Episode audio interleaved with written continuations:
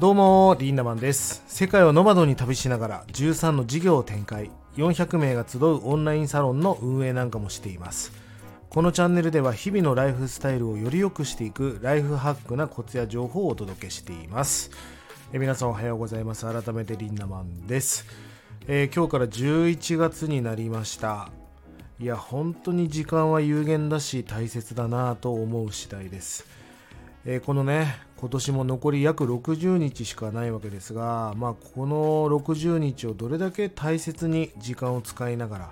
毎日24時間しかないですもんね。そして一生懸命にやっぱり生きていくっていうのは重要です。なぜかというと人生は1回しかないしその1回しかない人生だから一生って書くんですが後悔なんか絶対したくないですよね。その後悔しないためにも一生懸命にもう最高な60日をね、ぜひ送っていただきたいなと思う次第です。え今日のテーマは、才能ある貧乏と無能な金持ちはどちらが成功する？というお話をしてみたいと思います。これはアメリカン・ワシントン・ポスト紙が全米経済研究所で発表されたある研究を取り上げて今話題になっております。えー、その研究はどんなものかというとですね遺伝子的な見地から裕福な子供と貧しい子供のうちどれどちらがどれくらい学業で成功しているのかを調べたものです。この研究を行ったアメリカのニューヨーク大学とジョンズ・ホップキンス大学の研究者たち彼らは100万人のゲノムのデータベースをもとに学歴などの教育達成度を遺伝子データと組み合わせて点数付けすることで才能のある遺伝子とそうでない遺伝子を識別したさらに研究者たちは定年退職者のゲノムデータも調べその退職者らが経てきた学歴や経済的成功などのデータを精査。こちらのデータをもとに子どもの才能と育つ環境の相関関係を調べた。まあつまりですねどういうことかっていうとめちゃくちゃ才能があって、まあ、頭が良くてセンスがある。お金がない貧乏とあんまりこう能力はないんだけど金持ちお金を持ってる。これどっちが将来成功するパターンが多いのかと、まあ、非常に興味深いこれは研究ですよね。で研究結果が発表されました。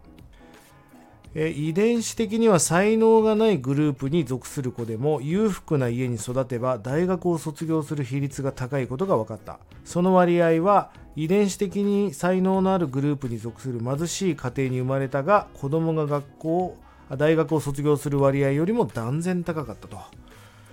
すごくないですか？要は才能はないけどお金持ちの方が、まあ、大学を卒業したり成果を上げる率が高かったと。逆に才能があるけど貧しい家庭に生まれるとなかなか難しかったってことですよね。えパーセンテージで言うと裕福な家庭に育った子の63%が大学を卒業する。貧しい家庭の子は24%まで割合が下がったということです。あのこのデータですごくわかることたくさんありますよね。うん。あのー、俺自身はですね例えば自分の子供をいい学校に行かせたいっていうそんな直接的な気持ちはないんですよ。ただいいコミュニティには入れたいなと思うんです。例えば分かりやすく言うとめちゃくちゃヤンキーしかいないみんながタバコを吸う学校に入れたらタバコ吸うじゃないですか。別にタバコは悪いとは思いませんが別にそんな環境に入ったからそうなっちゃうわけでしょ。援助交際してる友達とつるましたら援助交際誘われますよね。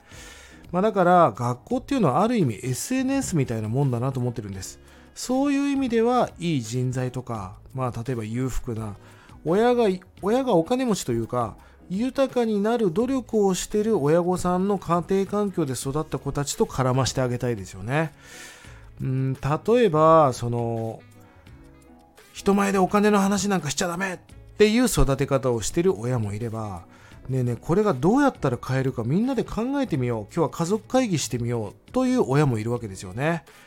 まあ僕あの六本木だったかな。道端で外国人の子供がなんかおもちゃをねレジャーシート広げて売ってる姿を見たことがあるんです。で普通ね恥ずかしいからやめなさいっていう親が日本では多いと思うんですがまあ結局それは何をしてたかっていうと自分でお金を生み出すことを考えて学んできなさいと。いうお金の勉強をさせられてるわけですよね。まあ本当にこの研究結果で何がわかるかっていうと環境がいかに大切かってことなんです。まあ僕たちは環境適応動物なので例えばその麻薬をやる友達のとつるんでたらそれは誘われますよねクラブ好きな人友達と一緒にいたらクラブに誘われるからクラバーになると思うし本って面白いよって誘ってくれる人が周りにいたら本の虫になるかもしれません。とにかくどの環境で育ったかがすごく大事なことですよね。関西弁の中に育つから関西弁になっていくわけです。この環境が大事なんですけどじゃあ逆に裏を返すとどの環境を選択するかという、まあ、ある種のセンスみたいなものがめちゃくちゃ重要ですよね。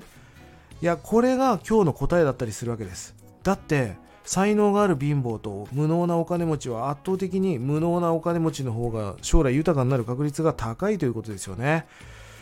まあそのためには一つ経済力っていうのはめちゃくちゃ重要だってことです。お金持ちじゃないですよ。経済力なので経済っていうのは人の役に立って人に価値を与えてその対価としてお金をもらう。そのお金をまた世の中のために還元していく。金は天下の回り物って言いますが回ってるわけだからたくさん循環させている人が豊かになるというまあ一つの法則ですよね。何を選択するか。というね環境設定能力が未来を決めますよ。何度も言いますが無能な金持ちの方が豊かになってるわけですよ。まあ金持ちというかそういうどういう教育をするかですよね。だってさみんな同じ手の手も2本目も2個しかないわけですよ。例えばなのに例えば月収20万の人もいれば月収50万の人もいれば月収200万の人もいるわけでしょ。別にお金が全てだとは思ってないけどただ収入が高いってことは仕事を選ぶセンスだったり人の役に立ってる度合いが違っていたりとか、まあ、とにかくいろんな考え方が違うわけですよ。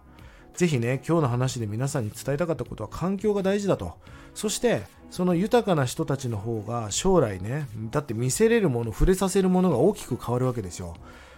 100均しか見せてない人もいれば、まあ、例えばねその本物に触れさせてる親もいるわけですよね。そのためには経済力はめちゃくちゃ大事だからやっぱり収入を上げていくっていうことは大事だよという話を皆さんにしたくて今日はこんな話をしてみました。ぜひねまだこのチャンネルフォローしてない人はフォローの方もよろしくお願いいたします。そして皆さんのねコメントも非常に嬉っていうかさ、朝起きたばっかで全然口が回んないね。うん、あのこのスタイフね、今まで前撮りしてたんだけど、これもう本当に思ったことを生々しく喋った方がいいなということで、まあ、何時に配信になるか分かりませんが、俺がパッと思ったことをこのラジオで配信した方が絶対伝わると思ったんで、この形式に変えました。これからもよろしくお願いいたします。今日もライハックな一日をリンナマンでした。まったね Thank you.